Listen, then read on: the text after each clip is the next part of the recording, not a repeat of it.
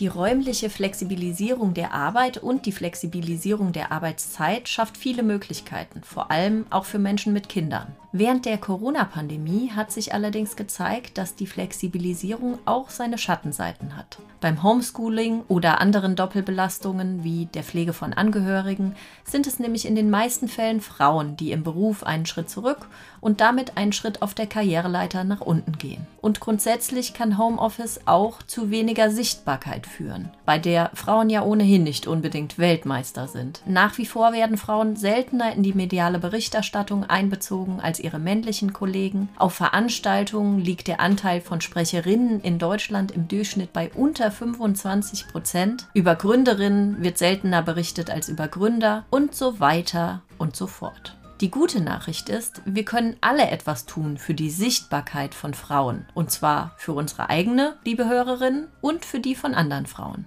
Ganz konkrete Tipps dazu gibt es heute von meinem Gast Caroline Kröll.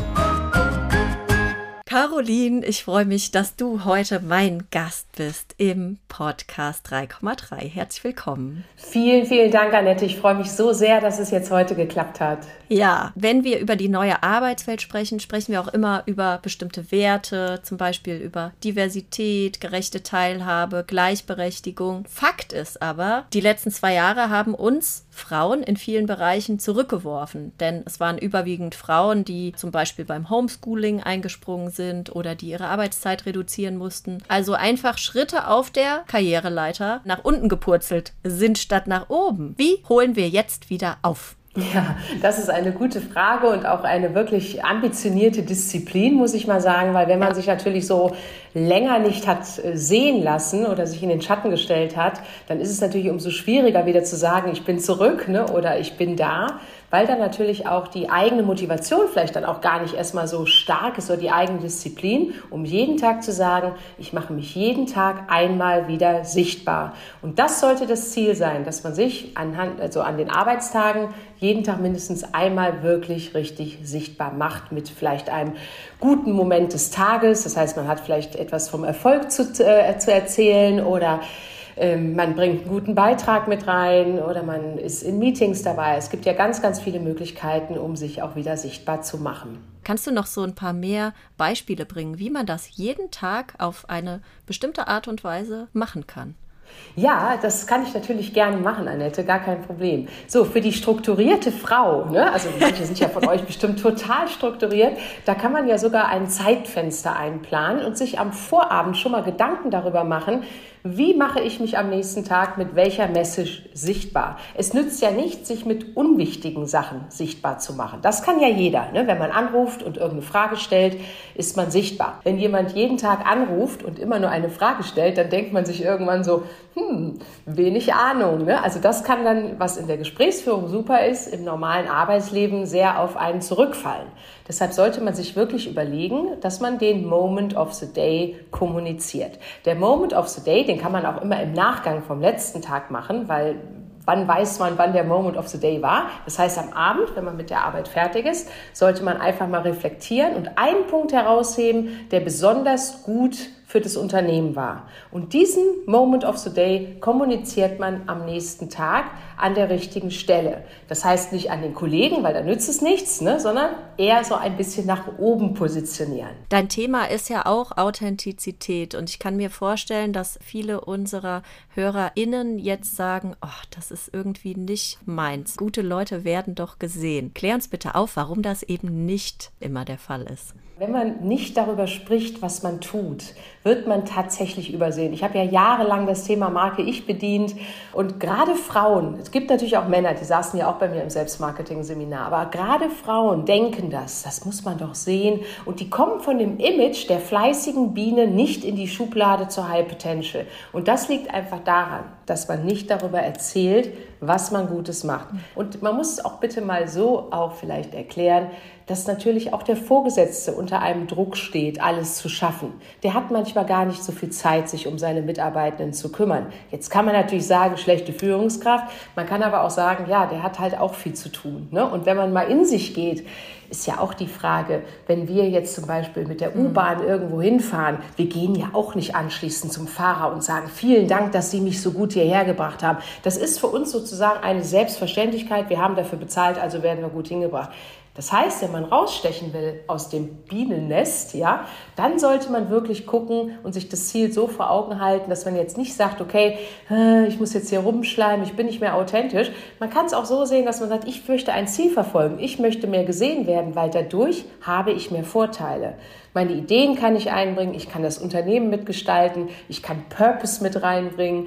Dann sind die Beweggründe natürlich schon viel, viel sinnvoller und machen natürlich auch viel, viel mehr Spaß. Ja, und genau einfach mal über den eigenen Schatten springen und sagen, nee, das ist jetzt nicht geschleimt. Ich sag jetzt einfach mal, was ich Geiles gemacht habe. Ja, genau. Und deshalb ist die Sichtbarkeit aus meiner Sicht, Annette, die geht noch viel, viel weiter. Dann ist dann einfach das Problem, dass die eigene Wertigkeit vielleicht gar nicht so gefühlt wird. Deshalb ist mein Sichtbarkeitsansatz, fangt bei euch selber an. Seht mal wieder selber bei euch, wie toll ihr seid. Seht mal wieder, was ihr mitbringt für dieses schöne Leben, für diese schöne Erde. Denn jeder Beitrag ist wichtig für ein Gesamtes. Das kann man jetzt vielleicht philosophisch nennen, aber, aber ich sehe das wirklich so. Und wenn man mal wieder anfängt zu sagen, okay, ich schätze mich selber sehr wert, ich pushe mein Selbstbewusstsein auf ein natürliches, gutes, ähm, auf eine natürliche, gute Basis hoch, also jetzt nicht überkandidelt, dann habe ich auch wieder einen ganz anderen Eigenwert und dann fällt es mir auch nicht mehr so schwer, diesen Eigenwert in die Sichtbarkeit zu transformieren. Wie lenke ich denn den Blick ganz konkret darauf, was ich denn so alles leiste? Naja, dafür kann man zum Beispiel ein Erfolgstagebuch führen, in dem man jeden Tag aufschreibt. Das wäre das Einfachste. Ansonsten empfehle ich wirklich jedem Menschen, jeden Monat mal eine goldene Stunde mit sich auszumachen und wirklich mal wirklich zu schauen, was läuft gut, was läuft nicht so gut. Also die klassische Retrospektive aus dem mhm. agilen Projektmanagement vielleicht einzusetzen. Also was läuft gut oder was lief gut, was lief nicht gut, was wollen wir verändern oder was wollen wir behalten, um einfach ein, ein, ein gutes Gefühl für sich selbst auch wieder zu bekommen. Nämlich das haben die meisten Menschen leider verloren. Wir sind ja heute in der, ich sage manchmal glücklichen, manchmal unglücklichen Lage, ein Handy zu besitzen. Und das Handy und die ganzen Social Medias oder die ganzen Social Networks, die ich auch wirklich liebe, verleiten uns aber oftmals dazu, unser Gehirn ständig zu beruhigen. Das heißt also, wenn wir uns irgendwelche bunten Bildchen angucken, Artikel lesen, haben wir in dem Moment natürlich keine Zeit, um über uns selber nachzudenken. Und das fehlt mir manchmal in den heutigen Zeiten, dass die Leute einfach sagen, okay, ich sitze in der Bahn, ne, die sind nur am Rumdaddeln, nur am Gucken, ja, oder die Leute laufen sogar mit dem Handy mit Nackensteife durch die Gegend, anstatt sich mal umzuschauen und mal zu gucken, was liegt denn da alles noch auf dem Weg, was gibt es noch alles, um Inspirationen zu bekommen.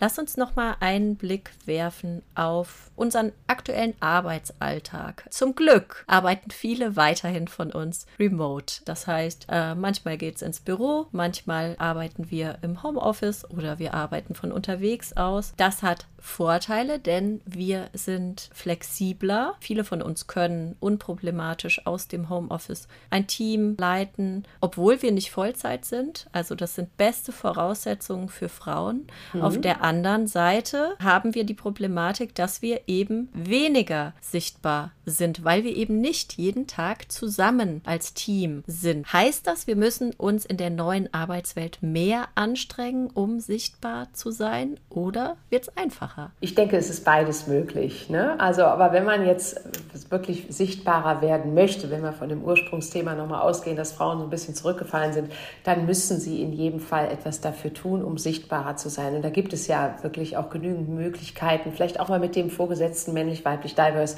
ähm, ein Joe Fix auszumachen für einen Call, für eine, einen Videocall, vielleicht einfach ein bisschen mehr zu reporten. Also ich kann jedem empfehlen, einfach mit dem, mit dem Vorgesetzten auszumachen, wie oft soll reportet werden. Und ich würde, wenn ich remote machen würde, ganz, ganz viel, würde ich mich mit meinem Vorgesetzten absprechen und um regelmäßige kurze Treffen. Die müssen nicht lang sein ne? oder um kurzen E-Mail. Ähm, Report bitten, damit einfach der Chef auch sieht, dass, dass man das auch alles geleistet hat, weil gibt immer noch Vorgesetzte, die sagen, sie vertrauen ihren Mitarbeitern nicht, auch immer noch jetzt nach den zwei Jahren. Das ist ja total verrückt. Ne? Ja, unglaublich. Gibt es so etwas wie ein, ja, eine Skala, auf der man seine eigene Sichtbarkeit äh, messen kann oder einfach mal so den Status quo erfassen kann. Wie sichtbar bin ich eigentlich? Also eine Skala kenne ich jetzt nicht, aber wenn man sich jetzt selber mal so eine Skala baut, von 1 bis 10, kann man ja mal auch überlegen, wie oft wird man vom Chef angerufen, wie oft wird nachgefragt, wie oft bin ich mit meinen Kollegen in Kontakt, ähm, wie ist die Zusammenarbeit. Vielleicht kann man sich selber mal so eine Skala aufbauen. Ich würde einfach für mich eher einen Plan aufbauen, indem man einfach sagt, okay, montags habe ich einen Joe fix, Dienstags bin ich im Meeting, Mittwoch schicke ich eine E-Mail, ne? Donnerstag rufe ich den Kollegen an und Freitag äh, versuche ich den Chef nochmal anzurufen. Dass man, dass man sich einfach einen total strukturierten Plan macht und die Leute, die super kreativ sind, gibt es ja auch, oder die sagen, nee, so Schubladen möchte ich nicht, die können sich ja vielleicht einfach pro Woche fünf bis sieben Möglichkeiten aufschreiben und müssen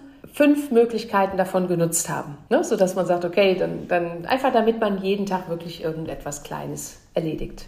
Was sagst du denen, die dir dann sagen, also das nervt doch alle Menschen unglaublich kolossal, wenn ich mich hier so in den Vordergrund werfe? Ja, aber dem Chef gefällt's. Und deshalb sage ich ja, und das ist halt die Kunst der Sichtbarkeit oder des Selbstmarketings. Es geht nicht um Schleim und Buckeln. Mhm. Es geht um die kleinen, feinen, eloquenten und charmanten Momente. Das, was so zwischen Menschen ist, die sich mögen. Es geht um die kleinen, es geht nicht darum, hey, ich bin super, ich bin toll, ne, ich bin der Superman, die Superwoman. Darum geht es gar nicht. Es geht darum, und deshalb heißt es Magic Moment, einen kleinen Moment innerhalb eines Gespräches zu platzieren.